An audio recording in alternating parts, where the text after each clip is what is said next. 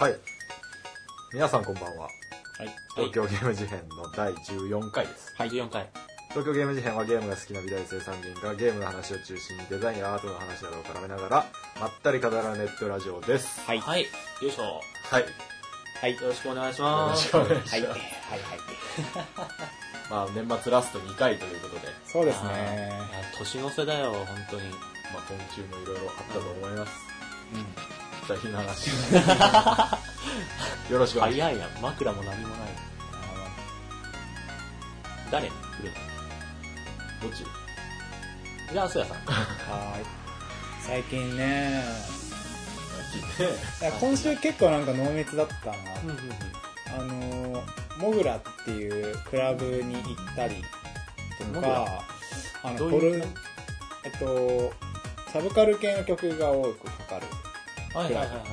まあそこに行ったりとか、あの、ポルノグラフィティのツアーのライブに友達と一緒に行ったりとかしてててで、その、モグラ行った後とかに、あの、そこでかかった曲とかを探して CD 買ったりしつつ、なんか音楽、音楽音楽してた一週間だったいいなようなぁ。気がします。じゃあ、モグラの話しようかな。えっと、モグラ、えっと、行ってきました。で、えっと、モグラっていうのは、まあ、サブカル系の曲をよくかける DJ をよく呼ぶ、えっと、クラブ かな、一応、多分。あんま詳しくないんだけど。で、そこに行きました。なんで行こうかと思ったのがあって、まあ、クラブっていうのはまあ、2回ぐらいしか今まで行ったことなくて、なんか、そこまで気軽に行けるほどのものじゃないんだよね、俺の中で。あの、疲れるから。うただ、今回、その理由があって、あの、ユンチが来る。出ました。来ます。出ました。えっと、忘年ナイトっていうイベントの日だったんだけど、あの、ユンチが来て、えっと、ユンチの曲をその作った KZ も来て、曲をやります。それは行くしかないと思って、ツイッターでこう、ペラペラそれについて話してたら、えっと、友達もなんか、じゃあ行こうよっつって、一緒に行こうよって言って、おじゃあ行きましょうって言って、行ってきました。で、ジミさんもいたっていうね。おもういたっていうか、あーまあい行ったんだよね。うん。で、俺と、ジミーさんと、えっと、もう一人、俺ら三人の共通の友達一人、うん。で、あと俺の、えっと、他の大学の知り合い一人と、その知り合いって感じで、はいはい。あ、どうもどうもみたいな感じで、行ってきました。で、もうよかったね。よかった、もうよかった。あの、ユンチがね、あの、やっぱワクワクするじゃん。その、好きなアーティストとかが生で見れますって。わーと思って、こう、ユンチの前の DJ がこう曲かけてるわけですよ。で、こう、フロアで、こう、ズンチズンチっつってこう、体揺らして、えーってやってて、パッて横見たらユンチいんの。えーマジで？ユンチいんの。うん。えへで、こうすげえふ体振ってて、パッて見てユンチいるじゃん。ピタッと止まって俺。あ、ーえーマジで？で、あー、やばい、いるーって思って、うん。そのまま、うわーってこう動いて、ジミーのとこまで寄ってって、ユンチいる？ユンチいる？ユンチいる？でジミーさんが話しかけないよ。無理でしょ、そんなの。ユユンチはこう、何、もう一緒になってこうやって、体振って、イエーイイエーイって言ってて、すげえ。あれちっちゃいかわいいみたいな。髪きれいみたいな。うわーと思って、うんで、こうユンチの番になったら、こんばんはみたいな感じで、なんか歌い始めたから、もう一番前まで行って、うんもう曲の歌詞とかもう歌いながらもう重ねて、うわ、イェイイェイとか言って、あの、楽しかったです。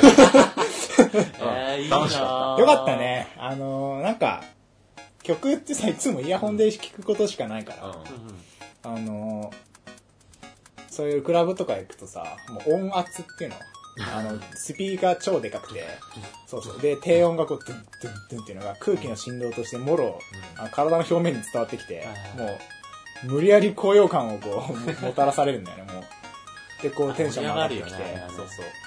まあで、ももう、何？その KZ の DJ も、他の DJ もかける曲が、あの、アニメ、アニソンのリミックスだったり、ゲームの曲のリミックスだったりして、はいもうテンション上がる上がるで、面白かったのがね、あの、多分ね、ヤコっていう DJ だったんだけど、その人がかけた曲で、あの、声優の豊崎亜希が、えっと、ビートルズの Hey Jude っていう曲があるじゃん、有名な。Hey Jude ってやつ。あれを歌ってる動画があって有名な。うん。で、それがもうすげえディスられてんの。で、なんでかっていうと、与崎亜希がなんか、ヘラヘラしながら、あの、それでは、あの、私の大好きなビートルズのスーパー名曲、聴いてください。Hey Jude メキバーつって、あの、歌詞が全部ひらがなでコメントが流れてくるの。大体ね、合ってる今の感じで。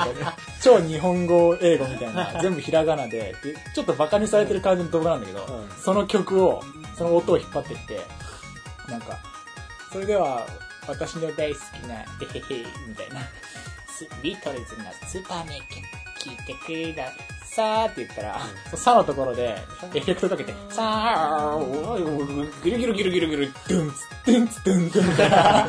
で、あの、ダブステップっていうジャンルでベース音がすげえ響いて、うんグワグワグワグワさせるジャンルがあるんだけど、それのミックスで、ワワワワワワみたいな。で面白いし、かかっこいいしで、もうバカ湧き えー、いいな。とかね、いろいろそういうのがあってうんうんうん、すごい楽しかったです。えー、いいっすね。クラブね、行ったことないわ。また行こうよ。いい、連れてって。安いしね。行ってみたい2000モグラモグラ。あともうゲーム曲、ゲーム曲なんかかかる日があるんでしょ？あるある。あの、いろいろ、今日は何々ナイトみたいな、あいっぱいあるから、そういういいなゲームの曲かかる日を狙っていけば行って。みたいです、それ。行きましょう連れてってください。はい。そんな感じです。いいなぁ。えー、楽しそうです。じゃあのね。はい。えっ、ー、と、僕はですね、今週はね、すごい忙しくて、ほぼ何にもしてないっていうか、あの、学校の課題と制作うん。うん。で、ちょっとてんやわんやしたから、あんまり何もしないんだけど、お疲れ様です。今日ね、そう、制作がね。制作が終わりまして、その、うんえっ、と、あ、その話聞かせてよ、じゃその話？あ。それ聞きたい。けうん、わかった。えっとね、授業で、えっと、取ってたある授業の、えっと、非常勤講師の先生がいて、うんその人が、まあ現役のデザイナーさんなんだけど、はいはい。その人の紹介というか、あの、その人のところに、今度こういうイベントというか展示会があるから、そこで、なんか作品を作ってくれる人誰か、あの、知らないみたいな感じの話がその先生のところに行ったらしくて、そしたら今、ちょうど美大でなんか教えてるから、その生徒にちょっと声かけてみるよみたいな感じになったらしく、その授業の Facebook のページがあるんだけどさ、そこで、こういう、これこれこういうイベントがあるので参加し、参加してみたいという人みたいなで募集がかかって、えっとその授業を取ってた僕と、もう二人、えっと、同じ学科の3年生がメインでちょっとやることになっていて、どういうイベントかっていうとね、なんか本当に、結構なんか、大層なっていうかデザイン系のトップレベルの展示とかのはを結構やってる人らしいのね。で、あの、イタリアの方で、イタリアの展示会に出してくれみたいな感じらしはいはい。い。で、それで、それを行ってきたのが布を作ってる会社というか、あの、布の販売をしてるところで、うん。この布を使って何か作品を作ってくれる人を募集してる。はあ。うん。で、その展示会には本当にルイ・ヴィトンとかシャネルとか、はあ。そういうのが来るんだと。ルイス・ヴィトンとかブブルガリとか？みたいな。でそれと並んで展示されるみたいなさ、うんすげえプレッシャーなわけですよ。でもなんかその、イタリアの本当にトップレベルの展示会で、その展示する作品をじゃあ作ってみませんかみたいな。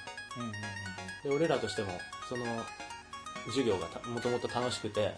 なんかいろいろその先生に教えてもらってたりとかして、あ、じゃあやってみたいですみたいな感じで、ちょっと軽い気持ちで、はいはいはいみたいな感じで借りてあげて、押したらもう大変で、はあ。もうね、蓋を開けてみる。蓋を開けてみたらね、もう、本当にね、俺らさ、言って学生なわけですよ。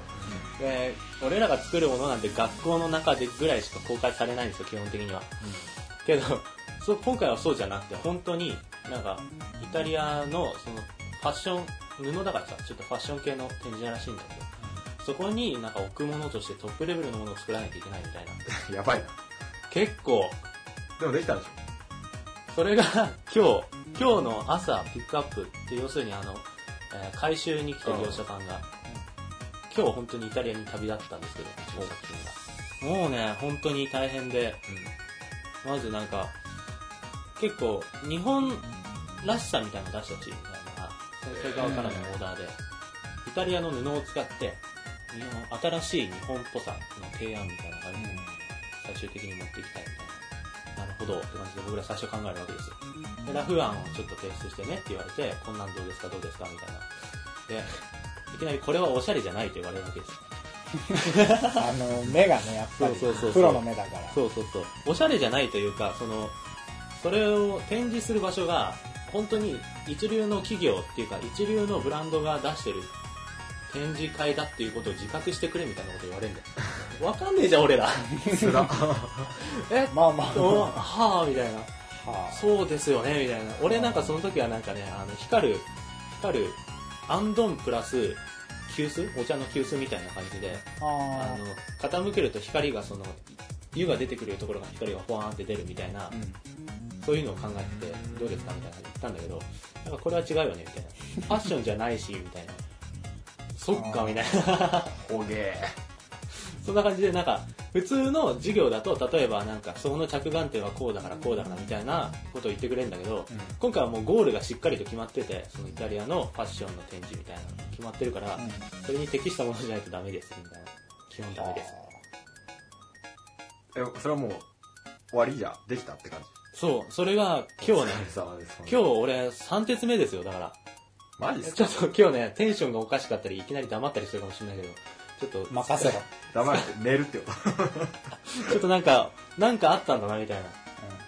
あ察していの、ただいて途中から俺とジミーしか喋ってないみたいな感じになるかもしれない。かもしれないけど、ちょっと、その場合はちょっと、ああ、こいつ疲れてんだな、みたいな感じの目で見てみたい。オッケー、お疲れ様でした。はいそんな感じで、ありがとうございはます。い、ちょっと、こえっ、と、今週はちょっとそんな感じでバタバタしてました。うんあ、でもね、一応ゲームとかは買ったんで、今度、機会があったら、まだ全然やれてない。ペーパーマリオスーパーシールド。あ、話題の？そうそうそうそう。ちょっと人もなんか 結構言われてるけど、まあ、ねなどなど。買って、あの、まだやってないんだけど、全然。はい。まあそういう話もできたらなとか。じゃあジミーさん。ありがとうございはいます。、そんな感じです。何の話しようかな最初モグラ行ったんでしょ？あ、あ、そうなんだ。あの、えー秋葉にモグラっていうクラブがあって、え、どんなクラブ？オッケー。あのね、すげえ昔のことなんだけど、うん。最近ではない。最近ではない。ごめん、最近の話だと選挙行った話ぐらいしかちょっああ、そっか。あ、じゃあそれ、それじゃ。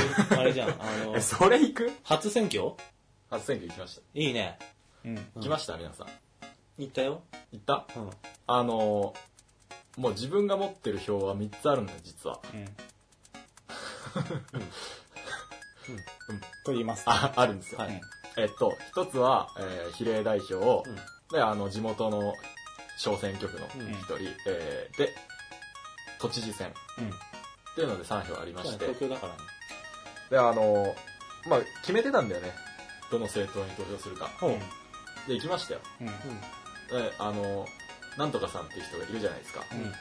なんとかさん、この政党ね、なるほどなるほどって見てたら、なんとかさんが、俺が絶対投票しないって思ってた人で、なんでかっていうと、家の前を、その人の名前で、何回も何回もお願いしますよ、お願いしますよってうるさいから、うん。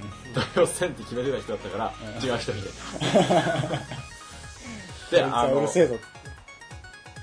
都知事選の方は、石原都知事さんってさ、うん。ずっとやってたじゃん。うん俺あの人結構好きで、うん。で、あの、オッケーオッケー、出ようと思ったの。その人の名前ないじゃん。そりゃそうだ。全然勉強しなくて、うんあ、ねえじゃんと思って、思わず何も書かずに出しまし白いしょた。そんな感じです。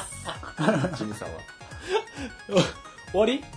うん、面白かったでしょ。うん。ああのあんたのが美大生的にはほら、あそこで使われてる紙がすげえ面白いとかさ、なんだっけ？それも、そういうものはない。何紙って言うんだっけ、あの紙。鉛筆で書けるけど、折ったら勝手に開くっていう。形状記憶じゃないけど、なんか結構特殊な紙を使ってて、なな変な、変な名前の紙なんだよ。そういう話はない。ー、すげえ。え逆にそこ、そこに目につくってすげえな。すごいな。いい。そんな感じで。オッケー。そんな感じいいで。さのか、あこれいいのか、こんな本当にいいのか？いいんですかまあ、師走だからね、やっぱこう、世話しなく過ぎていく。師走。します。じゃあ、本題行きましょう。ジミーさんお願いします。なんと今回のテーマはですね、はい。なんだと思います？えっとね多分だけど多分予予想していいおえーっと、あ、まあ、まあ、予想では、年末年始そうに見るべきアニメ。俺はね、予想。あ、あのね。実はさ、俺もそう思ってて、年末年始に見るべきアニメって、もしかしたら来るかもなと思って。あでもゲーム事変なのに、そう、まあ俺もそうなんだよね。そこ引っかかってて。ゲーム事変って言ってるからね、やっぱゲームの話しないといけないんだけど。そうそうそう、まあ、まあないか。もしかし。たらね、な、俺もね、ないか。ないとは思うんだけど、なんか、じゃあもう一個挙げるとしたら、年末年始に。うんうん見るべきアニメ。はい、というわけで、はい、というわけで、なんと今回のテーマは年末年始に見るべきアニメです。はい、はい。はい。見るべき。えー、アニメの話。えーしたかったんだよ、アニメの話。うん。まあね、でしょ？まあ、あのー年末年始、やっぱ、実家帰ってこう、ぼーっとしたりとかさ、実家帰るとさ、やっぱ、なんかこう、まったりした時間が流れるじゃないですか。確かだからその時にちょっとこう、パソコンとかパカッと開いて、あれ見ると結構面白いよっていう、まあ、おすすめアニメ的な感じそうだねに。になったらいいね。うんうん。オッケー。っていう感じで、じゃあ今回も、そんな感じ？こでんな、感じで、よろしく？俺がお願い？します。します。えグダグダですよー。フェードアウト。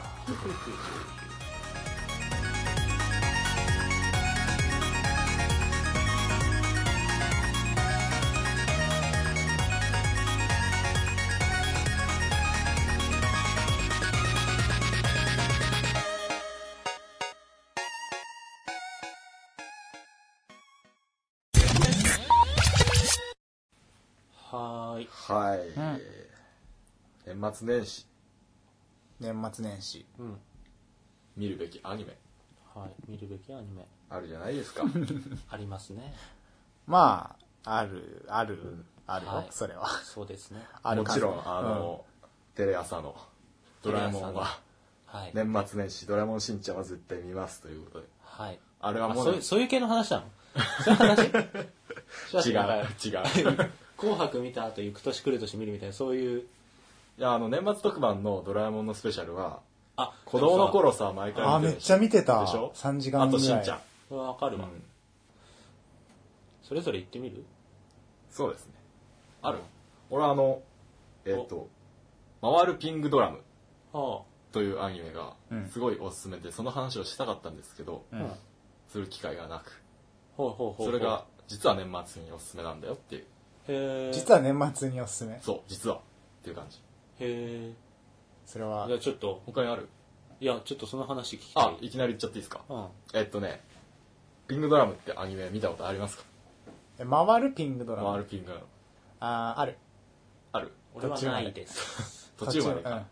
俺はほぼないです。えあの、すごいいろんな要素があって、うんどういうアニメだって言いづらいんだけどう、ん。基本的には、あの、まあ、主人公格の3人のうち、男の子2人、女の子1人で、1人がひまりちゃんって言うんだけどう、ん。ーうんひまりちゃんが、なんか、どうしても死ぬ運命にあるというか、うん。ほ世界線が収束、収束して死んじゃうみたいな、そ、た死んじゃうから、助けようっていう感じで、その残り2人の男の子がう。頑張るっていう話ななんでそれはなんか死んじゃうって分かってんの？なんか、あのね、うん。し死んじゃって生き返ったりするのね。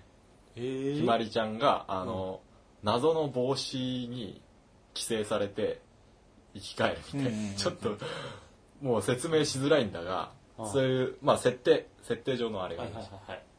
で、あの、そういうことを繰り返して話が進んでいくんだけど、何回も見ていくうちに、これは家族の話だと。うん。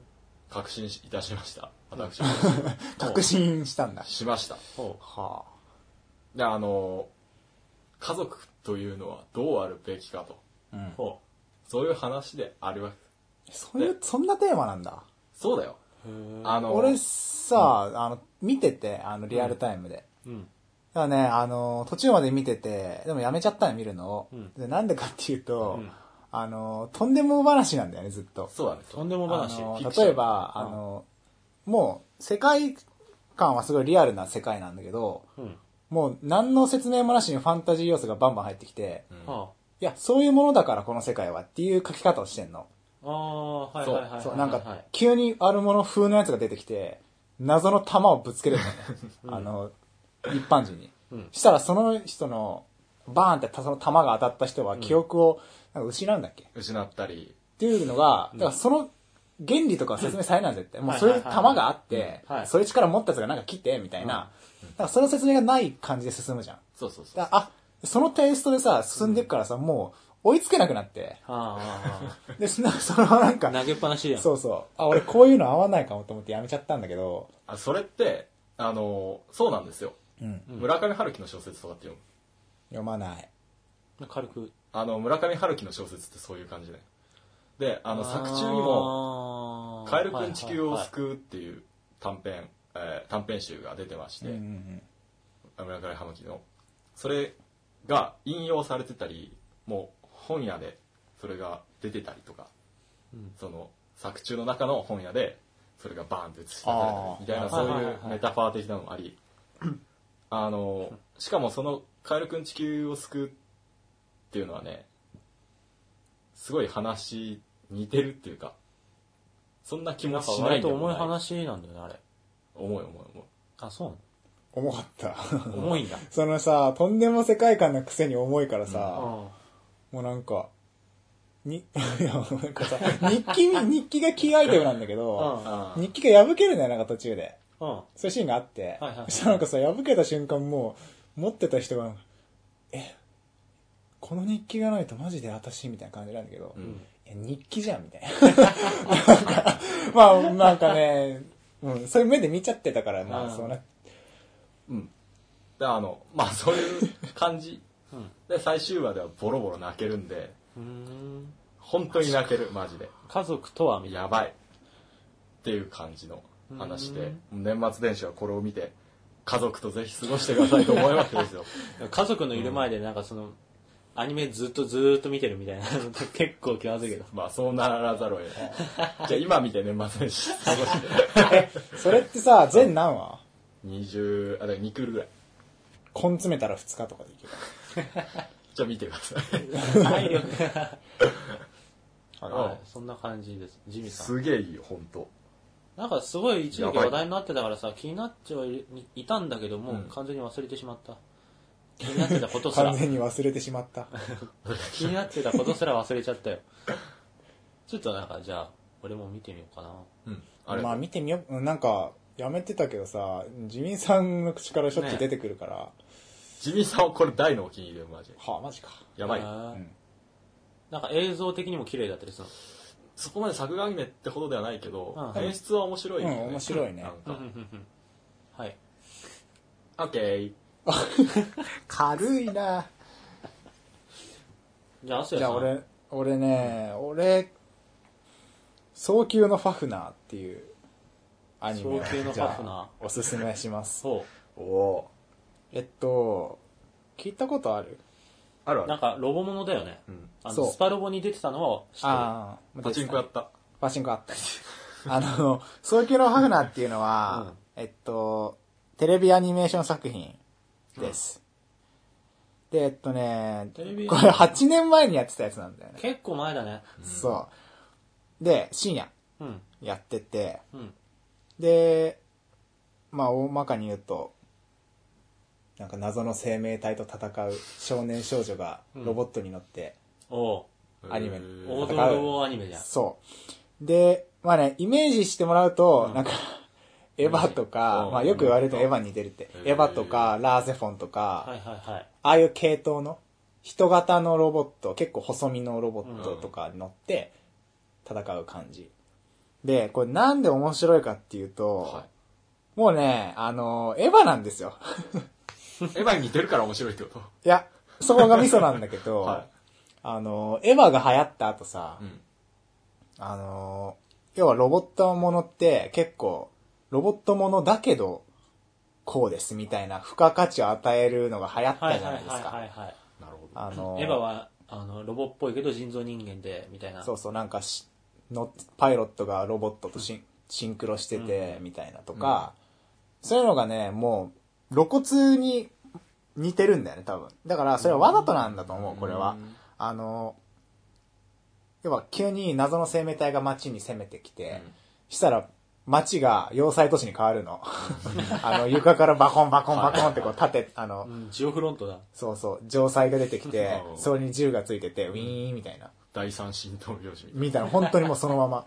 あ、フェラーデン起動とかって言うんだけど、うんなんかバンバンそれで撃ったりとか、で、ロボットにも、あの、主人公は乗るんだけど、うんあの、自分イコールロボットみたいな考え方になってて、シンクロだ。そうそう、あの、ロボットの腕がバン切れたら、うわーとか言って腕痛いみたいな。はいはうんとか、なんか、もう似てんだよね。で、敵も謎の生命体だし。い。そ、そ、そこはやっぱすげえ謎みたいな。エヴァみたいに。いや、そこで、うーん、まあ、とりあえず似てますと。はいはい。で、今聞いた感じだともそううそう。エヴァの説明かと思うぐらいの。そうそうそう。で、じゃあなんで、その、エヴァのパックリじゃん、クソアニメじゃんってなるかって言ったらならない。うんで、なんでかっていうと、そう今までアニメではよくあった、謎の生命体がなんで謎なのとか、あの、その謎の生命体を倒すだけで終わらない的なところがあって、で、この話のなんか面白いところを言うと、えっと、その謎の生命体っていうのは、えっと、目的として、あの、人間に同化しようとしてるのが目的なの。だからう、んその、その他のアニメ、ロボットアニメとかだと結構もう、世界を滅ぼすとか、結構殺すっていうのが目的の。仕方をしてくるんだけど、ファフナーの敵は同化しに来る。ふわーんっつってこう、寄ってきて、ふわすげえ金色に輝いてる敵なんだけど、あの、まあ、その黄色に輝いてるのもなんか敵っていう書き方よりは、なんか、なんか自分たちより上位の存在が来たぞ的な演出になってて、あそれ同化しに来るのね。同化？同化？するとどうなる？の あのいなくなっちゃう。もう取り込まれる。あああ。ああ、怖いね、結構ね。そうそう。で、それ敵がある。で、あの、それに対抗するために人間はファフナーっていうロボットを作る、作ってそれに乗ってるんだけど、そのファフナーっていうのは、あの、その敵に対抗するために、なんか、なんやかんやですごいいろいろな機能をつけてて、で、敵っていうのは心を読んでくるんだよ、こっちの。だから、心を読まれない工夫をしないといけないっていう。心を読まれ、読まれないようにするのと、なんかすごい強いパワーを出すために、まあ説明省くけど、ロボットに乗ると、ロボットに同化しちゃうんだよね。あの、パイロットが。で乗だけど乗れば乗るほど自分が自分じゃなくなっていくっていう、これ読まれないと。そう。ほだから同化っていうのはすごいテーマとしてあって、だからそこでなんか、まあ倒す、倒さないってよりは、なんで敵は同化しようとしてきているのだろうとか、うん。その、物語の途中で、あの、ロボ、敵がちょっと、あれ、理解、なんかこっちの感情を理解したかも的な話の展開とかにもなってきて、で、こいつは、あの、どう考えても敵なんだけど、なんか、いや、今、こいつ人間の言葉に反応したぞとか、敵っていうか、フェストゥムって言うんだけど、フェストゥムのくせに感情を持つなんてとか、うあの、に、じゃあ人間ってどこまで、どこまで感情があったら人間なのとか、で喋ったら人間なのかとか、おもろ。あの、い生と死を理解したら人間なのかとか、はい。はなんかそういう感情とか人間とはみたいなうん。話が、こう、うまいこと、その謎の敵と戦う、倒すっていう構造と組み合わさってて、ああの、見てるとね、なんか、あんまり、ロボットを、ロボットを見たーって感じよりは、なんかこう、SF なんだけど、要は広角機動隊とか、なんかああいう、メタファーが散りばめられてるみたいな、なんか、なんかすごいもん見たぞみたいな気分になる。うん。なんか設定聞くと怖そうな感じな結構シリアスなんだよね。うん。うん。でね、こで、そのテレビシリーズがあって、で、それが、なんか意外とし知名度はそこまで高くないんだけど、あの、人気は出たと。で、そのなんかテレビ放送が終わった1年後ぐらいに、1時間スペシャルっつって完全新作が年末にやったりとかう、ん。それはなんかテレビシリーズの前日談なんだけど、うん。それもめちゃくちゃ面白いんだよ。で、それ面白いってなったら、うん。その5年後に、今から2年後に映画版で、今度はそのテレビシリーズのうん。その後を描いた映画がされたんだけど、それもなんか面白くて、いや、俺好きなやつだわ、それなんか。これはね、面白い。で、なんか今、今度新作が企画されてて、早急のファフナーエクゾダスっていうなんか、なんか作られるっていう発表だけされてるんだよね。もう楽しみで仕方ない。うんすげえ面白そうなんだけど、どうしよう。あの、面白いです。待って、あの、年末年始見てそれ暗くならない？いや、最後めっちゃ、あのねあー、めっちゃいい終わり方するから、大丈夫。いいね。うんオッケー。素晴らしかったんだけど、じゃあ農大、大丈夫？うーんとね、年末年始に見るべきアニメ。まあ別に年末年始に限らなくてももはやいい気がしてそうねじゃあ、クラナド、クラナド。グラフ見たことある。ない。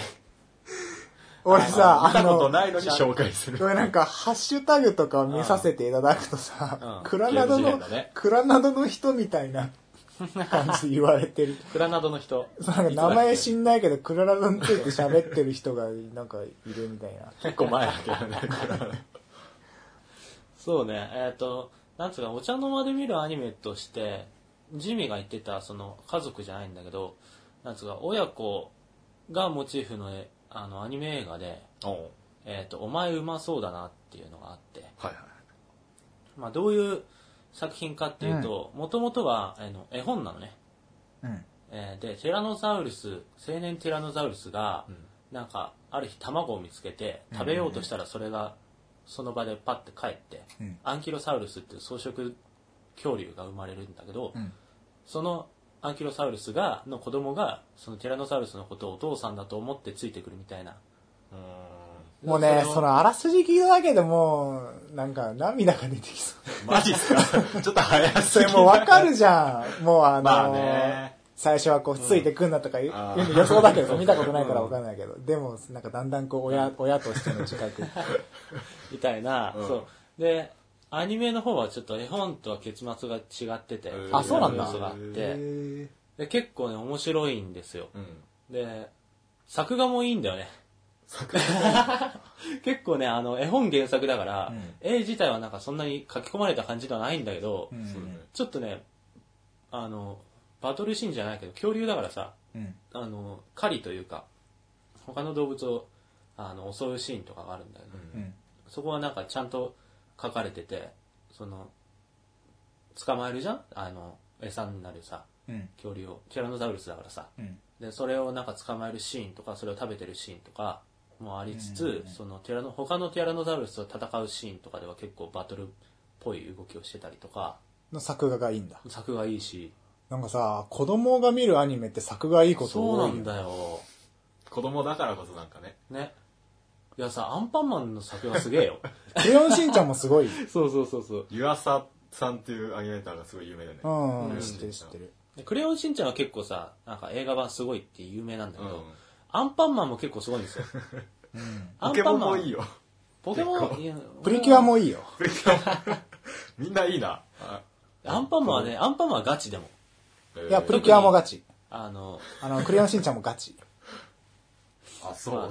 まあ、子供 子供、子供向けアニメの作画はガチっていうことで。結構ガチなんだけど、それ、あの、お前うまそうだなってやつは、ー。うん。あの、要するにその、主人公のティラノザウルスが、うんハートっていう名前のティラノザウルスなんだけど、うんなんか割とその、ティラノザウルスコミュニティみたいなところからちょっとつまはじきにされてるみたいな。はいはいはあでもちろんそれにも理由があって、いろいろあるんだけど、その、あの、要するにちょっと、ティラノザウルスたちの中ではちょっと不良というか、ー。うん。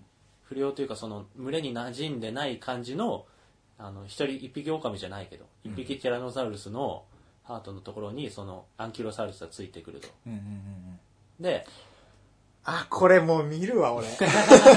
であのアンキロサウルスの方はあのハートお父さんだと思っておお父さんって呼ぶんだけど、うん。そのあ、もう呼んじゃう感じね。あ。あ俺はお父さんじゃない、ついてくるなとか言うんでしょ。あ、言う？言う言う言う本当のお父さんはどこなんだとかね。ハートの方はなんかそれアンキロサウルスを最初に見た時に言った言葉が、お前うまそうだなっていう言葉なの題名なそれが題名なんだけど、うん。あで最初はもう食い物としてそうそうそう。で、それがあのアンキロサウルスの方は自分の名前がうまそうだと思って僕はうまそうだみたいな感じで。わかりづらい。うまそうだ。言ってたりするんだよ、そうそうそうそう。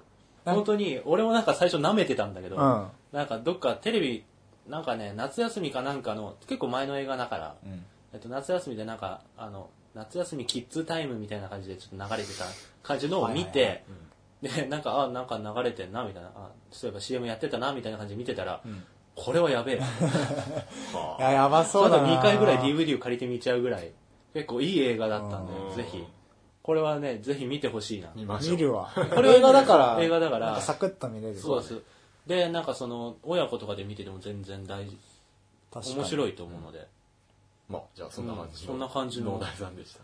ぜひおすすめです見てちょ。好はい。はいきなアニメね。俺は映画のイノセンスがすごい好きで、あんまり同意してくれる人がいないんだけど。俺結構、み俺見たよ。俺なんか映像作品としてそんなになんかストーリーが凝りすぎてるとちょっとねあー入りにくい感がしちゃってか。俺割とストーリーとか話はあっさりめの方が好きだからはあはあはあは俺はっていうのもあるんだ、ねジミーさんの味方だよ。あありがとう。広角機動隊、イノセンス、マトリックス、アニマトリックスのあたりは、好きだな。その作品を見るのに予備知識を勉強しなきゃいけない感がうん、すごいそれは敷居高くて、ね、まあわかる。俺がいまだにガンダムを見ない理由もその辺にあるんだけどさ多すぎて体力がいるなんだろうね、さっくり。最近アニメってさ、なん、なんかこう、2期3期が多かったりとか、うん。あの、ラノベ原作、ゲーあのゲーム原作、うん漫画原作だったりして、オリジナルアニメが全然ないんですよ。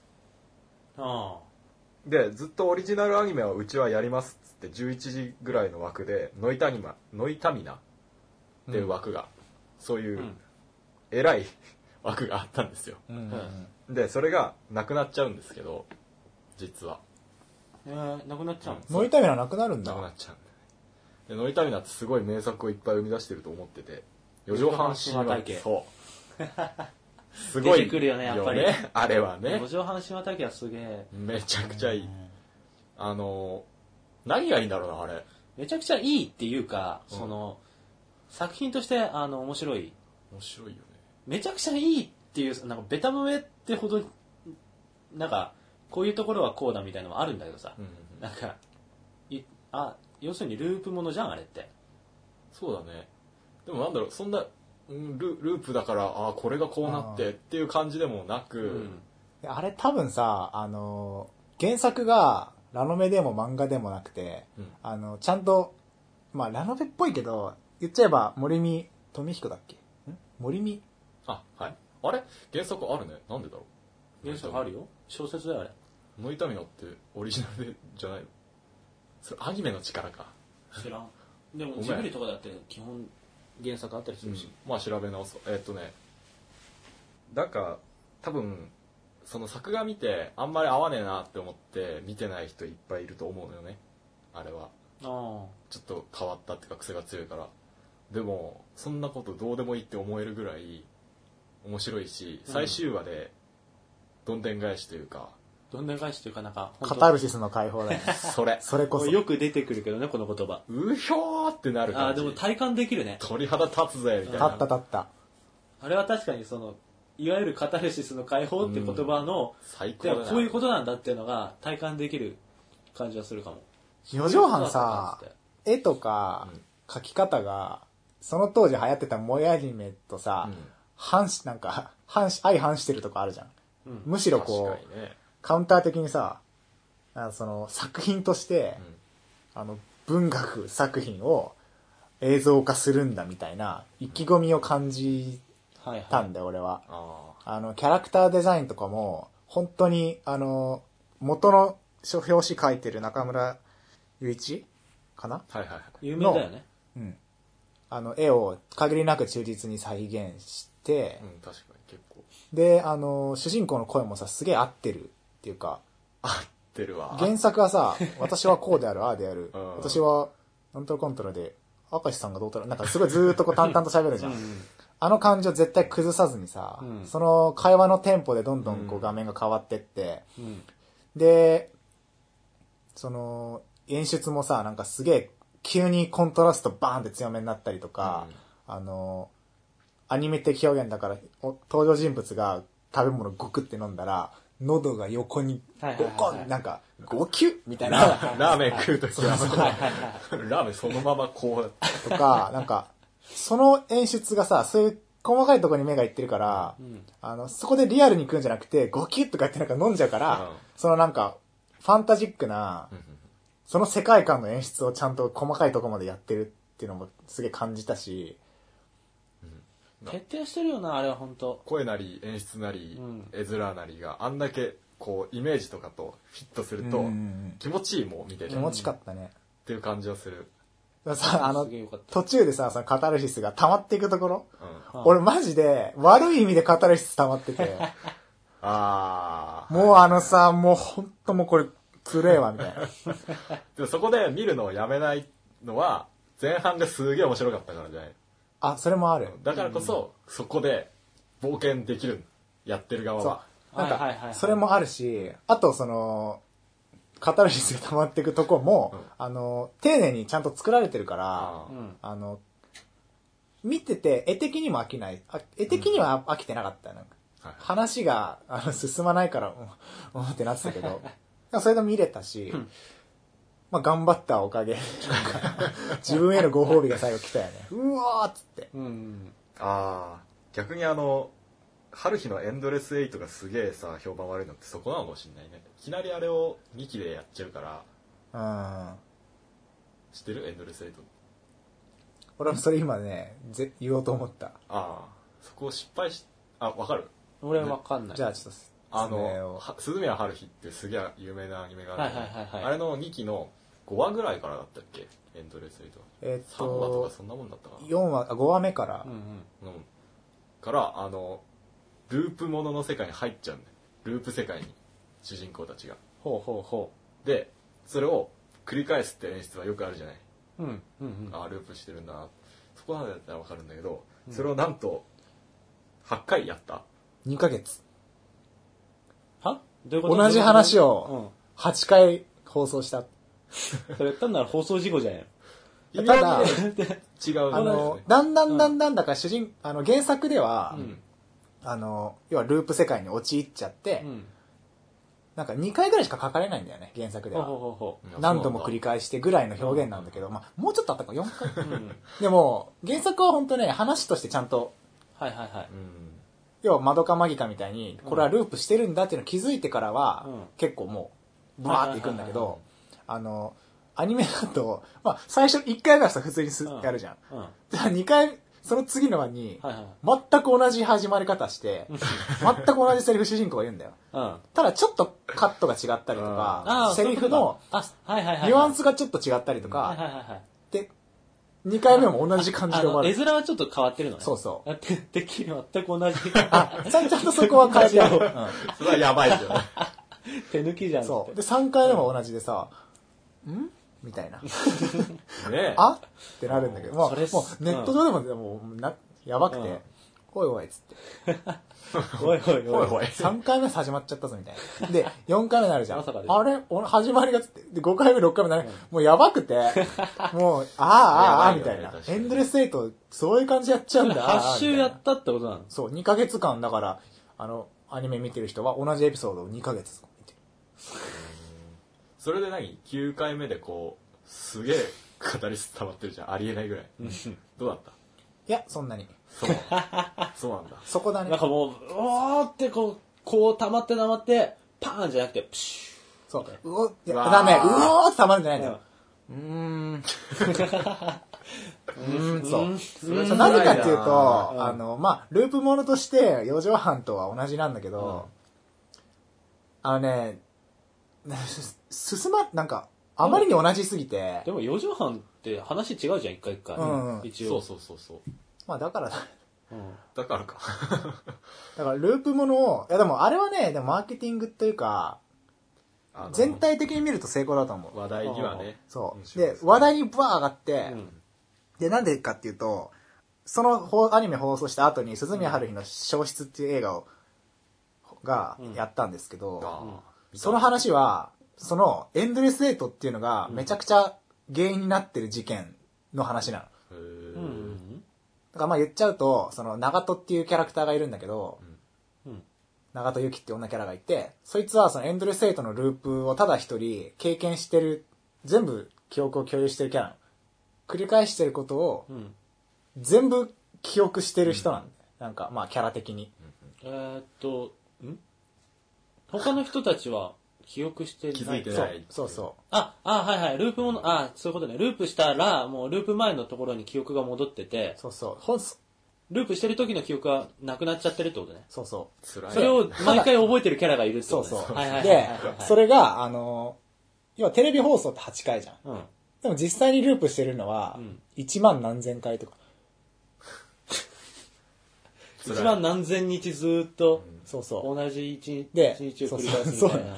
で、あの、まあ、ループは脱却するんだけど、テレビ版で。で、その、長門由紀っていうのは人間ではないんだよね。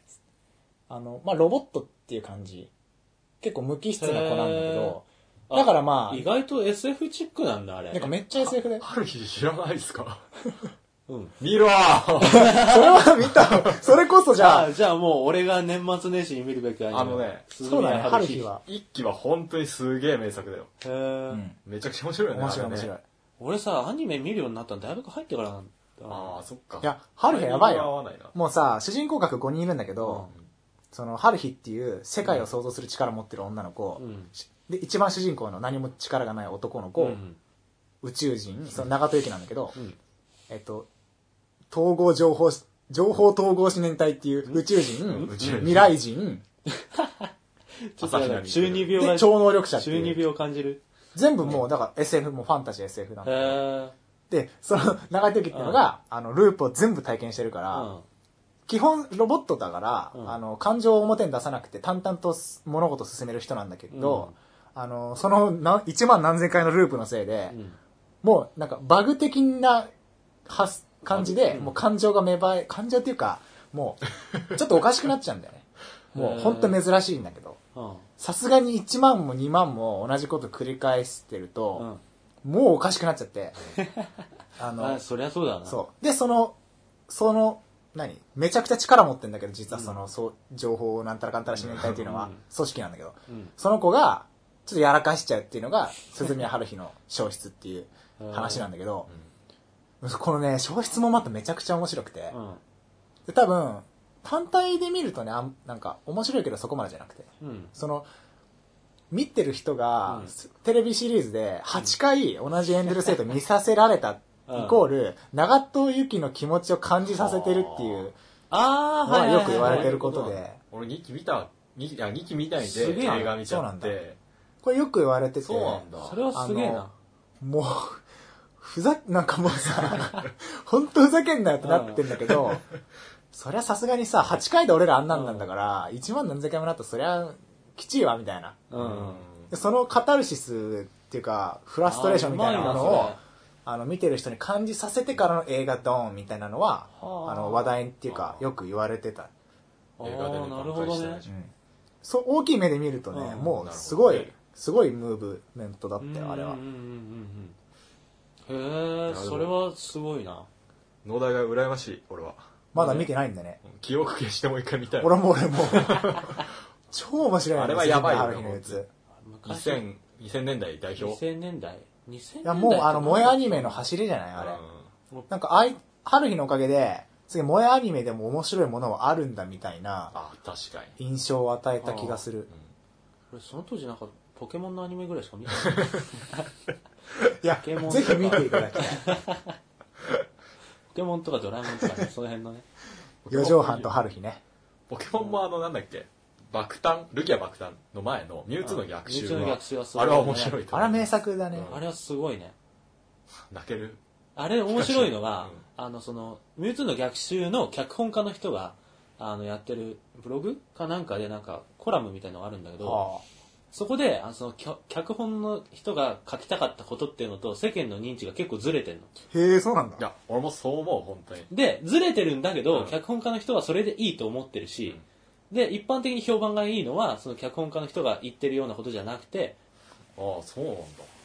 あ、でも、へえ。よくあるよね、その、ものを話して、漫画とか、そういうのつ、アニメとか作るときって。そうそうそう。でもなんか脚本家の人はそれでいいと思ってるっていうか、うんあれって結構さ、あの、ミュウとミュウツーがいて、うんでミュウが全部のポケモンの起源みたいな位置づけでさ、ミュウツーはそれに対して人間に作り出された人工の命みたいなので、その衝突みたいな感じの。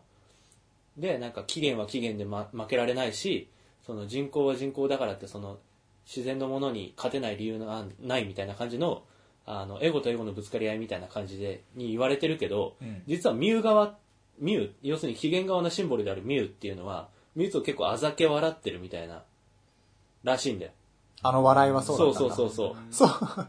え、あれってなんか、ミュウはもっと純粋でなんとかで、みたいな、そんなイメージらしいんだ、じゃん。普通一般的には。うんだけど、その脚本家の人の中では、その人口のお前なんかに俺に勝てるわけないだろ、みたいな感じで、あざけってるみたいなのが入ってるんだって、あん中に。へでも、そうじゃない部分がすごいいいっていう風に一般的に言われてるわけじゃあーん。それすごい面白いと思って。なるほど俺が思ったのはあのポケモンといえばうん。7時とかにやっててみんなでワイワイ見てあの保育園とかの時に見てたから、でもうサザエさん的世界があるわけだよその中にうん。ロケットガンが出てきて倒して イエーイっつって終わりみたな、はいいはいはい。でもそれでいやポケモンの映画やるのってイエーイって見に行くじゃんうん。であの雰囲気ですよ。あの雰囲気というと、結構、まあ、あ暗いっちゃ暗いしそうそうそう、はいはいはい。であの話も重いしポケモンなんか石みたいになっちゃうし、うん。ー。サトシが石になっちゃうからそうそうそうそう。最後。そうだっけ、うん。あれ面みたいな、うん。でそこに放り出されてすごい衝撃的だったよ子供なりに。やっぱ、うんうんあー期待してたの確かとあまりにも違うから。確かにね。うん。すげえそこが良かったのかな、うん。しかもそれいいよね、多分絶対。そのうん期待してたのと違ったのがすごい確かにね衝撃的で面白かったなエンターテインメント作品っていうよりなんか結構ストーリー、うんシリアスストーリーな感じの作品だったよね、あれは。なんか、コピーとはみたいなさそうそうそうそうなんかコピーに宿って命とは何なのかみたいな。そうそうそう。命とは。うん。それがなんかポケモンの原作のさ、あの、ミュウツーっていうポ最強のポケモンの、うんその、人工で作られたポケモンっていう、なんかゲームの上では割とさ、そんなに多く語られないんだけど、図鑑に書いてあるぐらいそうそう、図鑑に書いてあるぐらいで、まあ、もちろんなんか付箋っていうかさ、いろいろなんかグレンジムのなんかポケモン研究所がまあどうだらこうだらはいはいはい。みたいのあるけど、そこまでなんかちゃんと語られてない部分がバーンって前面に出てきて、うん。ポケモンじゃなくてももう命とはみたいな。ね。あそう。あつらポケモンっていうモチーフを使って命とはを描くみたいなね。あーすごいな脚本の人ね それはなんかだってさ、ゲームをやってる当時小学生とかの子供とか絶対そんなの考えてないけど。ないね。あでも子供向けだからこそ、そうそうそうそうの、はい、うん何、触れやすい媒体を使ってそうそうそうそう、シンプルにストレートなメッセージを伝えるっていうのは、なんか大事だし、結構、じあれだよね、重要視されてる。そうそうそう。俺らあの時期にあれを見れたのはすごいいいことだと思うんだよ。いや思う。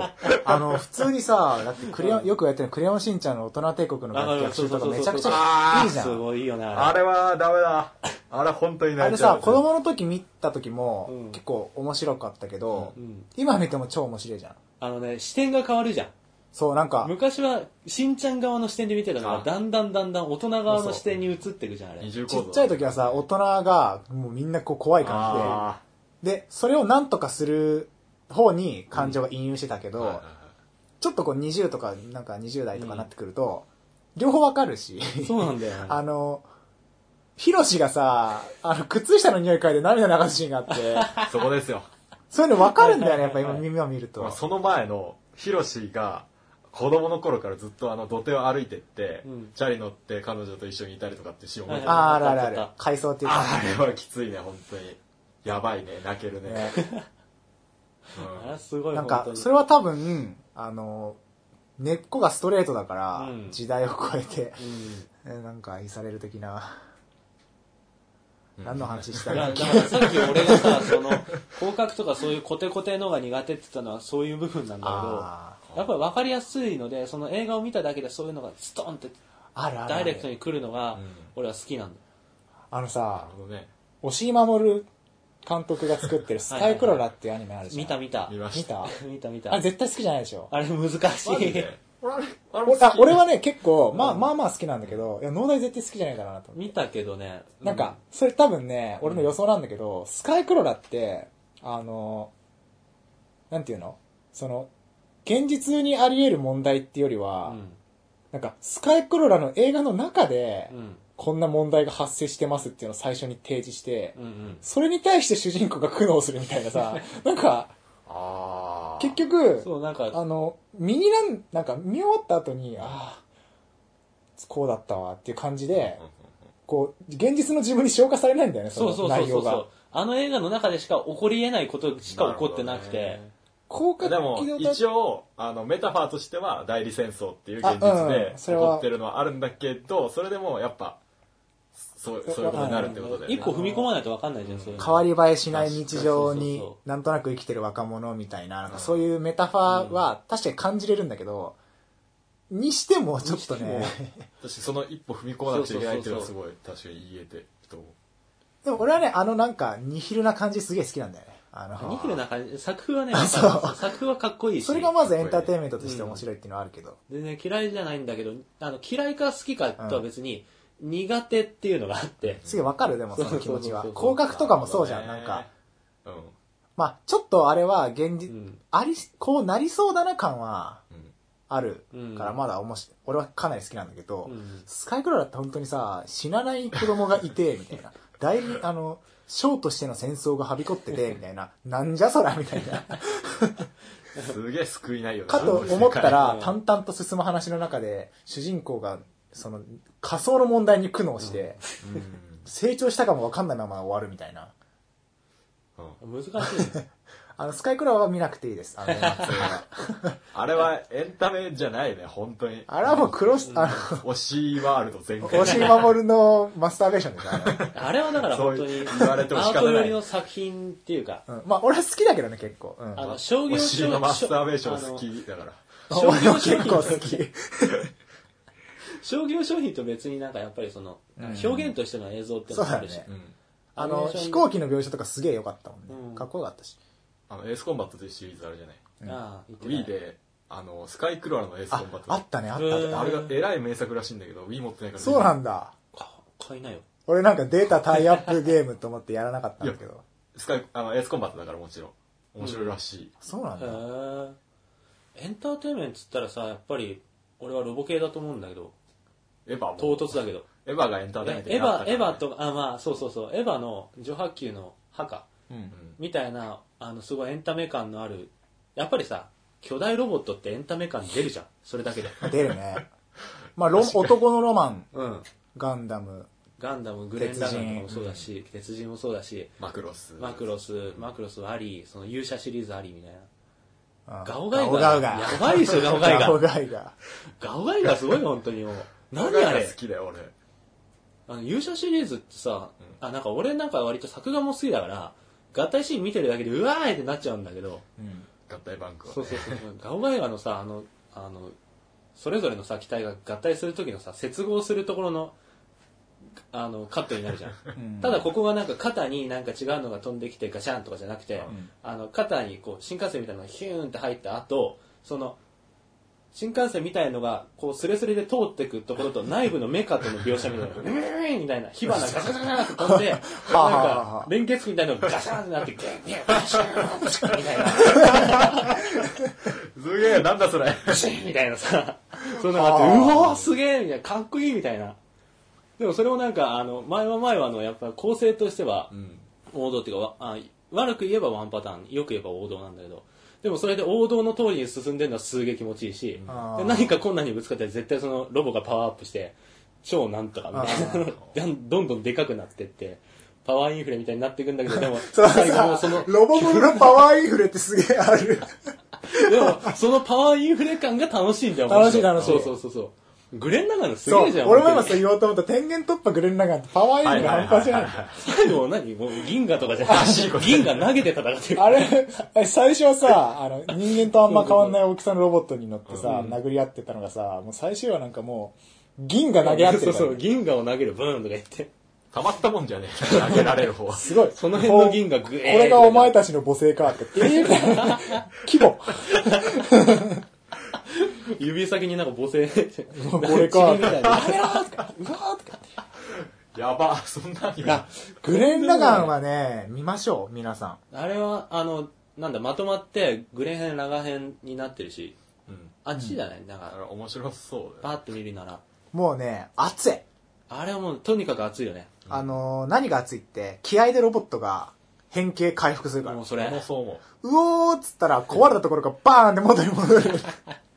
なんか漫画とかアニメで一番熱いところって覚醒シーンなわけだよ。うん。あーあやられる、バーンはいはいはい。それがロボで何？気合でみたいな。ー。そうそうそう。それ熱いわいやあのさ、やばいよ、もう、本当にやばい。あの、やばい。もう気合さ、あ、ちょ、ガオガイガーに戻るんだけど、ガオガイガーって、その合体システム全部全自動なんだけど、うんそのシステムが使えなくて全部人がやるっていうシーンがあって、それぞれの機体に、そう、人が乗ってて、人がなんかその、微妙になんかその距離とかを測りつつ、ガッて成功させるっていうのがあるんだけど、うん何度か失敗するんだよ。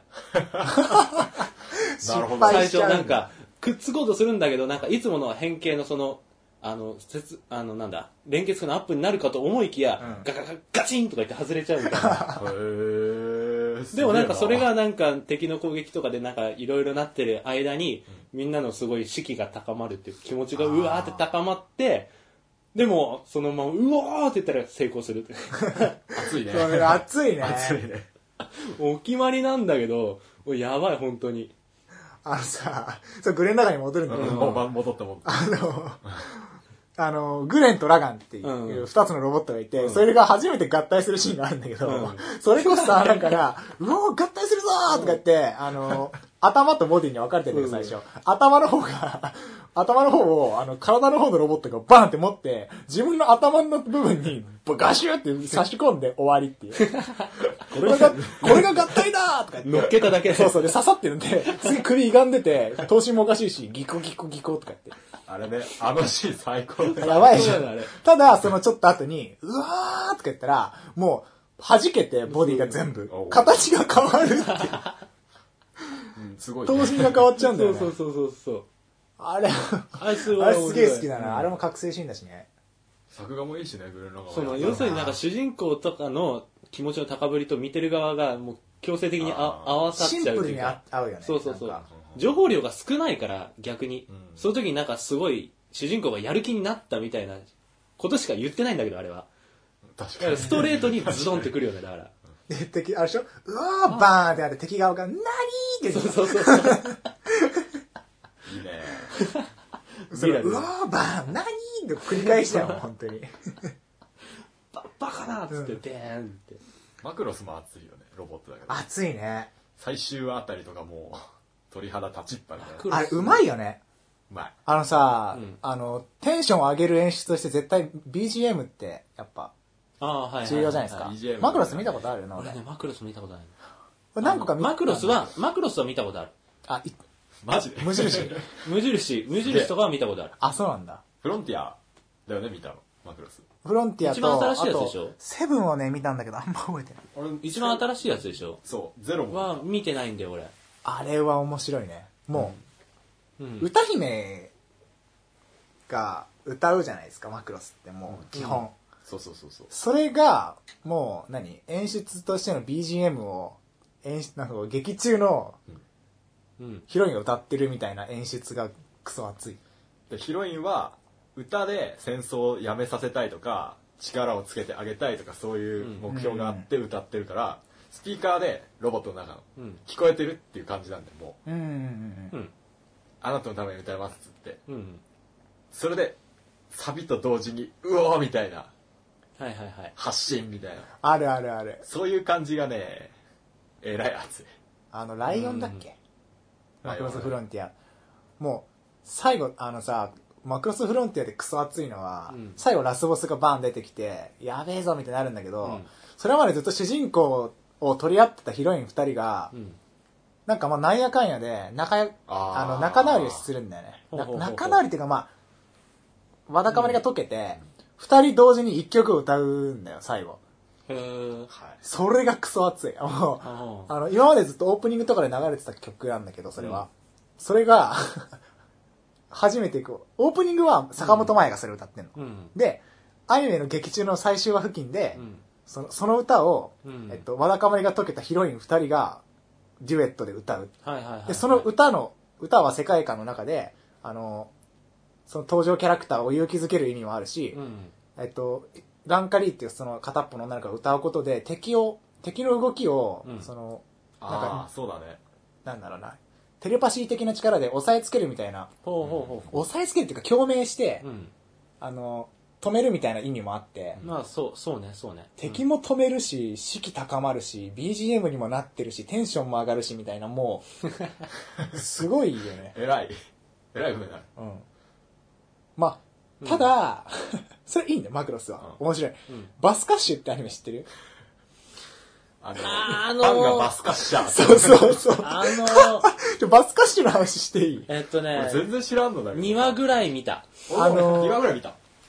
あの2話ぐらい見たかな。車が変形したみたいなロボットそうでそうなんか変な。バスケットをするってそうそうそうだと思うんだけど。そうそう。えっとね、じゃあバスカッシュの話を、あの、説明簡単にすると、うんえっと、バスカッシュはあの、サテライトっていうところが作ってるアニメで、監督がマクロスフロンティアの同じ川森、あそうなんだ川森昌司さんっていう人が監督やってて、うん。だからその時点で、川森さんがやるサテライト、うんロボットアニメってなると、うん。あ、これ、なんか来るわ、みたいな。はいはいはい。あの、期待感もすごかったわけ。うんキャラデザとかも綺麗だし、うん PV も綺麗。で、蓋を開けてみると、なんか、焼き、なんかね、歌姫出てくんだよ、やっぱ。うんそいつは歌うんだよ、やっぱり。うんでそれ歌うことでなんか、歌ってる最中に主人公がバトルみたいなのがか似ててすごい。うんでもなんかね、バスカッシュは面白くない。ごめんなさい。面白くなんない。か俺もパッとしなかったんだよね。1話2話で俺は掴まれなかったなんかうん。すげえ作が綺麗だし世界観あるなと思ったんだけど1話と2話だけだよ、それ。うんでも俺ね、全部見たんだよね。見たリアルタイムで。おうなぜか。なぜか？あの、もうね、なぜあれは策略だね。ああの、うまく、うまい具合に面白くなくなってったから。なんかもうさ。狙ってやってんの？それは。じゃあ。いやもう、もうなんか、やけくそじゃね？途中でさ、制作陣もトップが入れ替わったりしてさ、もうめちゃくちゃそういう系か。で最初はそう、バスカッシュって言って、あの、何、その、バスケ文化っていうかさ、うん。あの、スラム街がどうたらとか、うん。あの、海外のビ、あの、ヒップホップの文化がどうたらみたいな話と、ロボットとスポーツを合わせていく。そうだね。で、歌姫がいてみたいな。うわーってなったけど、もうなんか最後の方もう、もうさバ、バスケットボール持ってんだけど一応ロボットが、うん。もう投げるわ、飛ばすわでなんかバトル系になってて、で結局その、それにロボットに乗って、その、ロボットバスケみたいなのの、てっぺんを目指すのと、うまくこう、ストーリーの大軸が合ってて、うん熱いのかなとか思ったら、もうなんか月に行くんだとか言い始めて、へその、で、なんか野望みたいな、世界を滅ぼす野望がどうたらみたいな話になってきて、えで、月に行ったと思いきや、月にある謎の、謎の巨大な手に弾き返されたのに、地球に戻ってきて、その後、月には行かないとか、よくわかんない。もうめちゃくちゃだよ。で、それは年末おすすめなの おすすめしない。あの、ネタ的にはおすすめですうんよ。で、その、バスカッシュっていうのはなんか、バスケをやりながらスカッとするスマッシュだからどうたらみたいな感じで、ちょ主人公が途中で言うんだよ、バスカッシュとか言って。うんバスカッシュって何みたいな。いうん。や、それはなんかバスケでスカッとしようたらみたいな説明するんだけど、それ決め台詞になって、バスカッシュ、バスカッシュとか言って言うんだけど、それがなんか、ファンの間で、ファンっていうか、ファン、ファンいねえと思うけど、あの、ユーザーっていうか見てる人の間でネタになって、うんあの、ブルーレイとか全然売れねえの。うんあの、最初はなんか7000枚とかあったんだけど、だんだんだんだん落ちていって400枚とか、うん。180枚とかなってきて、うん。180ってやべえじゃん、もう400とか。その400人が買ってるっていうのがすげえってなって、で、あの、他のアニメのうん。ブルーレイの売り上げと同時にこう書き込まれて、その、バスカッシュの売り上げの数字がバンって出た次の行に、バスカーシュって書いてある。ブルーレイ売り上げがバスカーシュって書いてで、で、その、えらいこっちゃバシュカッシュ、バシュカッシュ言うから、そのロボットに乗ってバスケボール持って戦う人たちをバスカッシャーとか言い始めて、アニメの中で。うんもう造語の造語じゃん。あ 確かに。俺たちはバスカッシャーだとか言って、はみたいな。さ、もうさ、その、400枚とかしか売れてないブルーレイを買ってる唯一のバスカッシュのファンたちをバスカッシャーってすげえな、その、すごいな現実に出てきてる感すごい。いう。も黒いねクロスリンク感。がすごいよあー180人でバスケその感じがさ、面白すぎて見てたんだけど。すげえ。もう超面白いよ。デストロイとか言って、バスケットボール投げて相手を倒す。うわーただお金はかかってる風だよね。なんか知んないけどなんかナイキとかとコラボしてたりとかいろいろしてたけど、うんひどかったな 恐怖の。それはおすすめしない。しない。しない年末見てはいけない。まあ、ロボットの話。はいロボットねうん年末っていうか最近のアニメだとやっぱりジョジョは外せねえと思うんだけどさああ。ああね、みんな見てるね。俺はなんか、まあ、ジョジョ見てる？途中でやめた。あマジか漫画でいいやと思って。あうん。あ漫画は読んだ？漫画読ん、あのー、4部ぐらいまで読んだ。ああまあ、ライトに好きかな。そこまでフリークじゃない。まあ俺もそんな感じっていうか俺は漫画も読んでないんだよ。あ、そうなんだ。あ。そうなんだ。ジョジョミリ集なんですよ俺人単位漏れしてる。ミリ集っていうのそれ？俺俺結構ねあのあ、ミリ集か。ミリ集ね。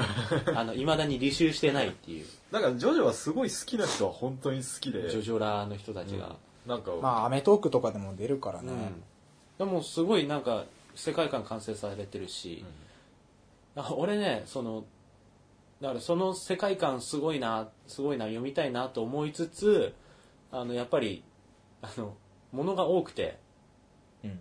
その多いものに一から取り組むっていうのが壁になってしまうので なかなか手に手が出ないそうなん、それね、多いもんね。うんジョジョなんか全部見ようと思ったら大変だね。大変だようん。なんだろう、9部ぐらいやなき年末年始、おすすめしちゃう？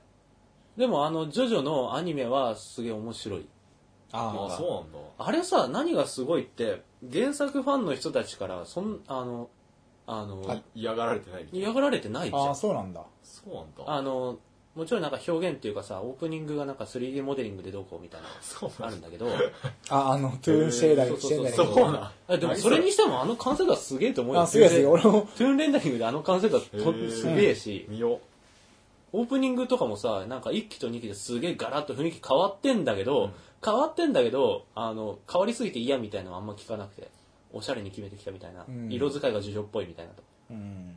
でそのジョジョのなんかそのジョジョ立ちみたいなそういうシンボリックなところもちゃんと組み込みつつの映像化みたいなので、う。なんだろなんか、ジョジョ好きが作ってますっていう、そうあれなんか愛がすげえ感じる。そうそうそうそうそう多分作り手のジョジョへの愛がすごいよへひしひしと感じるよあーあるね。それ、あのさ、アイドルマスターの、一番新しい方のアイドルマスターのアニメとかあるじゃん。あれめちゃくちゃ評価高くない？ーうん。あのさ、制作陣が結構名のあるアニメーターとかいるんだけど、うんみんなアイアイドルマスター好きな人が集まってやってるやらしいのっぱりさ好きな人が作るとさ面白いんだよ、あーポイントがさ。合うんだよね、ファンと。そうそうそうそうそうはいはいはいはい。するとさそうそうそう、あの、手の届いてないところは本当気にならなくなって、うんあそれは本当すげえあるね。うん。ジョジョもそういう意味で多分あれはスタッフにすごい好きな人がたくさんいるだから、このシーンは絶対入れるでしょとか、そうそうそうそうこのズキュンは絶対、あの、言ってるでしょ、このキャラがみたいなのとかは そうそうそう、そうもう言う、なんか、ズキューンとか言って、なんかそういうのすげえもう、多分リンクするんだよね。うん好きなアニメの話する上で新海誠は外せねえなとああ、そういえば。あ思そういえばうんですよって言ったら失礼だけど。いや実すごいですよ際ねあの秒速 5cm の年末見るとすごいあ。背景アニメだよね、もう。背景アニメだけど秒速がでもすごいでしょいやでもさ、年末年始秒速見ちゃうとさ、暴漠とした時間が横たわっちゃう。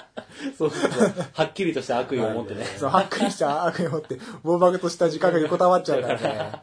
リスナーの皆さん。危ない、そうそう。いあでもね俺あれを友達と一緒に年末に見たことがあって高校時代かなや、あれはもう、横たわるよ、すごい。ねっつってでその後みんなで牛タンを食べに行った いいね、それ。いやでもあれはねすごいうん。こ今の俺らぐらいの世代がマジドンピシャなんじゃないの？あのアニメを見るにはいや、おなんかね、そうそう、そうなんですよ。そう、あのあのね、うーん、ちょっと難しいんだけど、難しいんですけど、うんあれはすげえ日本人の金銭に触れる背景だよね。本当にさ日常感っていうかそう。踏切の感じ？そう踏切ってすげえなんかあの新海作品の割とシンボリックなものだと思ってんだけど、電車とかね。絶対出てくるよね今んとこ。あの、景色ってさ、うん、脳内保管されてすげえ綺麗に感じたりするじゃん子供のう頃、うん。それがあるんだよ画面に。そうそうそうそうなんかあー。脳内保管されたなるほどね綺麗になってる画像をそのまま描いてる感じだよね。そこがあるからすごいそう日本人的に見てすごい綺麗だと思って、ん。すげえ懐かしい気分。そうそうそうそうすげえわかるそれ。ななんか懐かしいっていうの一緒に来んのね、あのあれでしょ？背景。好きな子がこっち向いて喋ってる、で桜の花びらが散ってるってシーンをリアルに描くとそれだけなんだけど、うん。うん要はその好きな子が喋ってることで、もうその世界が輝いてるわけじゃんそのこそうなんかキラっちとしては。キラキラしてて。だからもう露骨に太陽の光をキラッキラにしたりとなんかか車の反射すら綺麗に見えたり紫色に光らせたりとか。花びらの色がもっと鮮やかに見えたりとか。そういうこと？それを全部描いてる。そうそあのなんかちょっとなんか順番が入れ替わっちゃうけど新海誠っていうのに一応説明しとくと なんかあのアニメーターなのかなあの人は。監督だしアニメーターだし、うん。う、うん、でほとんど全てのことを一人でやっちゃう人なんだよねあの人は。作画やるし背景描くし、うん。音楽音楽は違うかシナリオを書くし。音楽は違う。違うん。シナリオを書くしみたいなので、うんでなんか全部でその背景がとにかくすごいと。えらいこっちゃえらいこっちえらいこっちゃだよね本当に。なんか綺麗っていうのはすごい書き込まれてて細かいとかそういう綺麗さじゃなくてあの美しいもうね、そうあのさ、雲の向こう約束の場所っていうのがある、うんあるじゃないですか。あるね。あれで、あの、とあるシーンで、あの、登場人物が二人こう向き合うんだよね。うん。で、ちょっとカメラが下から煽り、っていうか上向きに撮っててカメラがスーってスライドするんだけど、うん。月明かりが建物の隙間からはみ出てて、それのフレアが、フレアってあの、レンズとかでこう太陽とか見たらこうそうそうそう丸いのがポポポポポって重なって出るあれなんだけど、フレアが露骨に意味不明な量で、すごい色で、ブワーってこう、フレアがこう、右から左かなんか横にブワーっていくんだけど、そのありえないフレアなんだけど、でも、その方が美しいでしょみたいな。そうそうそうそ演出としてその方がなんか綺麗で美しいみたいな、その哲学あるよね。そうだね。うあれはすごいその感じがさ、もう、あの、深海うん。アニメの真骨頂真骨頂。っていう感じ。なんかあの割となんか星の声もそうだしあの雲の向こう約束の場所もう星を追う子供もちょっと SF チックなんだけどうん。俺はその例えば今回の題目がそのなんだ年末年始に見るだから、入門として見るなら俺は秒速を押す、だろうね。うん。いいとこついたね。あれはあれはぜひ一度は見た見てほしいから、あのすごく面白い。じゃあ今回も農大さんお便りを。はいえっ、とお便りですねよろしくお願いします、えーじゃあ、えっ、と、読ませていただきます。えっ、と、事変ネーム、福たぬきさんからのお便りです。はい。はい、初あメールです。りがとうございます。ありがとうございます、はい、ありがとうございます。毎週楽しみに聞いています。ゲームを専門的観点から見て話をしているのが、聞いていてゲーマーとしてすごく面白いです。専ということです専門的、うん。専、うん。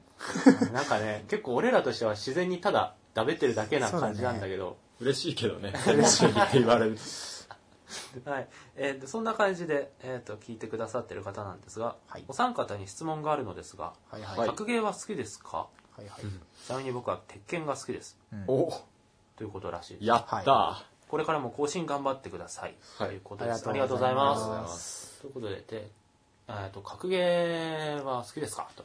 まあ、好きだよ。うん あのー、二人知ってるかもしれないけど、うん頭おかしいぐらいのめり込んでた時期があって、すごい短い時期なんだけど、うん。あのー、友達の勧めで、ブレイブルコンティニアムシフトっていうのがハマって、ゲーセンでやりますよ。うん。面白いと。うん。で、買って、あの、プレステ3のやつを買って、はい。アケコンを買って、うんわーやって、うん。でそういう流れで、格ゲーやべえぞっつって、ストリートファイター4を買って、うん。スーパーストリートファイター4うん。やるじゃん。やるねケオンケやるじゃん。うん。やるね。チャレンジモードとかやるじゃん。やるねおうやるやるオンラインやるじゃん。うわーやってたら、指が壊れた。あの、通称バネ指ね。そうそうそにう。朝はなって一時期。あの、ググってもらうと分かるんだけど、バネ指って病気なんだよね。指の。へあの指の腱を極度に使いすぎると炎症を起こして腫れちゃって、腱鞘炎と一緒ってことじゃん。大体。多分ね、指の、で、そ、の、なんでバネ指って言われるかっていうと、病気の話になっちゃう。あの、要は腱が腫れちゃって、うんうん。剣、あの、動かすときに、腫れが引っかかっちゃって、あの、バネみたいにガクンガクンってなんの？嘘 え、なんもせんでもってこと？そう、もう動かすとね、もう、だああ、そっか。から弱い力だと指が伸びなくなって、そうそうそうそう。力入れるとガクンっていって、痛えの。それになってたんだ。そう。で、すげえ温めると治るんだよねうん。でも朝起きるとやっぱもう、で、それなっちゃって、学芸で。そう。ダメだ。あ、あ、もうできねえわと思って、しばらくやんな、治るまでやんなかったんだけど、はいはいそしたらなんかもう、熱がなくなっちゃってすごいライトな感じになっちゃって、はいはいはいゲーセン行ったらやるみたいな感じ。はいはいはい。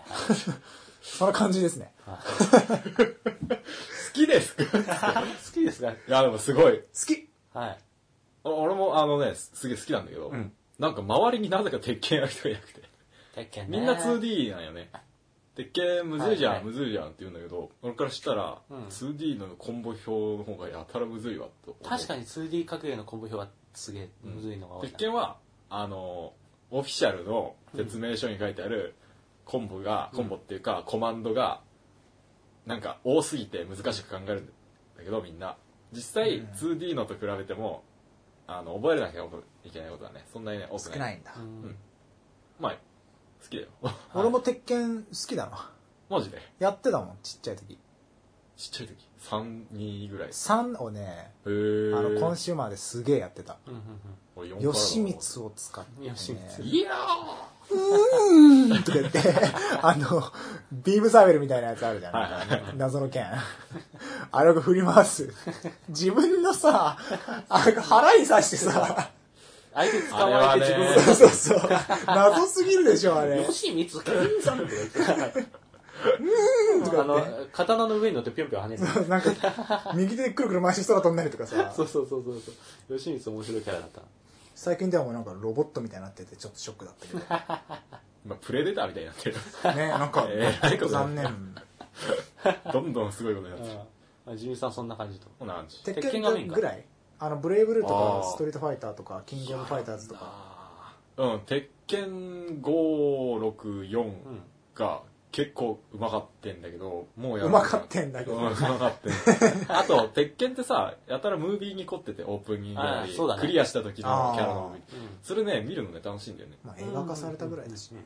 あったね。っていう感じです。なるうんはいはい鉄拳好きだよ。農大ははい、俺はですね、格ゲー好きなんですよ。うん。でも、プレイするのはそんなに上手くない。そうなんか、フリークってイメージないな。フリー、うん格ゲーばっかやってる格ゲープレイヤーって感じじゃないんだけど、うん格ゲーが好きで、うん。何が好きかっていうと、格ゲーアクションっていうのが、すごく好きなんですよ。うん。で、俺は、俺が好きなのは主に 2D 格ゲうん。ー。ブレイブルーもそうだし、ギリティギアとか、ヴァンパイアシリーズとか、うんあの辺がすごい好きなんだけど、格ゲーのね、アクションってね、あの、他のゲームとはやっぱ違うんだよ。ゲームとして。じゃあ4フレームで出るからね。だからそういうのもあるし、うんなんかボタンを押した瞬間にパンチが出てないと理論みたいな、あるじゃん。入力した瞬間にもう、あとね、の格ゲーとしてってこと？そうそうそうそうそう。うん。でかそういうのを考えるとあの今回のさあのテーマアニメだったけどうん。そのアニメーションの日本のアニメーションのジャパニメーションっていうのがあるじゃん、うん。あの動きを省略する動きあのお化けとかを描いてさはいはいはい。それっぽく見せるような描き方うんがすごい取り込まれてるのが格ゲーアクションだと思っててほそれができないあの 3D 格ゲーがあんまり好きじゃないのもそういう理由なんだけどう。うん。まあ、すいや、好きあのすごいお化けが出るんだよ 2D アクションって 2D 格ゲーアクションってさ、はいはいはい。あのなんだあのギルティギアのさあの、ファウストってキャラがいるじゃんファウスト先生。あれがなんかあの 好きそうだな。あれがなんかあの空中でなんかぐるぐるって回るような攻撃あるんだけど、それの時の体の描写とか紙袋一つだけ残してもうなんかよくわかんない色の塊みたいになってるんだけどでも、ま、回っててその後のフォロースルーがあってそれが回ってるんだってことがわかるような動きになってたりとかそれと見るのがすごく楽しいので好きなんです。まあ好きですよと。うん、みんな好きなんね、うん。あんまり格言の話をしたことないから多分。俺でもですね、格言の話するほど詳しくないんだよな。だってなんかあの、スティックの方向さ、あの、数字で表すの分かる？あれめんどくせえよな。分かる分かる。じゃ要は、1時、2時の方向みたいな。そうそうそうそう。1、2、そう3、3、なんか弱。弱。そうそうそうそう。そうそうそうそう。643なんとかがみたいな。ニュートラル。ジャンプキャンセ3456、ル3456強系みたいな。そうそうそうそうスティックをこう、右から下にこう、グニってやってからみたそうそうそうそういな、あの表記でしょ暗でなんか多分なんかその格ゲーの話ですげえ盛り上がるのってそのこのコンボからこのコンボがつながってババババみたいなだからなんかその3なんとかなんとかかんとかからのなんとかかんとかかんとかみたいなのをはいはいはい話すのすげえ楽しいと思うんだけどそそれがねまだパッと出てこないレベルではあるそうだね。そなん。かそんなやり込んでもないからな、俺。まあそんな感じ。そんな感じだからですそこまでどっぷりではないけど、はい。まあそれなりに楽しむユーザー。そうだね。好きではある。うん。安心してください。安心してく好きです。だから、あの、僕たちが格ゲーっていうテーマで例えばやったとすると、変な方向に行っちゃうかそうだね。ら。今みたいな話になっちゃうかもしれないけど。アニメーションがどうこうとかなんか、システムがどうこうとかそういう話になっちゃう。左、なぜ一匹キャラが左側なのか説とか。ねそんな話になっちゃうよね。そうそうそうそうそう。キャラ位置が入れ替わった時のなんかモーションというかグラフィックのどうこうとかね、そういう話になっちゃうかも、まあ、それはそれでいいんじゃない？いいかもね。うん。またいつかやりましょはい、う。はい。そろそろおはい。別れの時間がやってまいりました、年末。いや、もう足んない。あのー、足んないよ。うんも俺さ、イブの時間とかの話したかった。うアニメ？うん。あのあおしゃれな知らない？パッケージの。知らない。イブの時間っていう、あのー、あ、まあ、アニメがあって、まあ、その話も、いつか、俺俺今日誰か絶対あの花のななんだっけなんとかかんとかっていうあー、したかった、そそれれ。絶対するだろうなと思ってあの日見た花の名前を僕たちはまだ知らない。俺ちょっとその話聞きたくてさあ俺見てなかったんだけどやっぱ作品絞って今後やっていきましょうあ。そうですねうん。あとなんかあのアニメについてとかあればお便りくだされば。そうねうん。そうゲームに限らず。はい。っていう感じですか？うわ、足んないわ。もう、足んない。ダメですね結論。足りない。足りない。足りない。でもアニメを見てほしいみんなに。そうだね。じゃあエンディングね。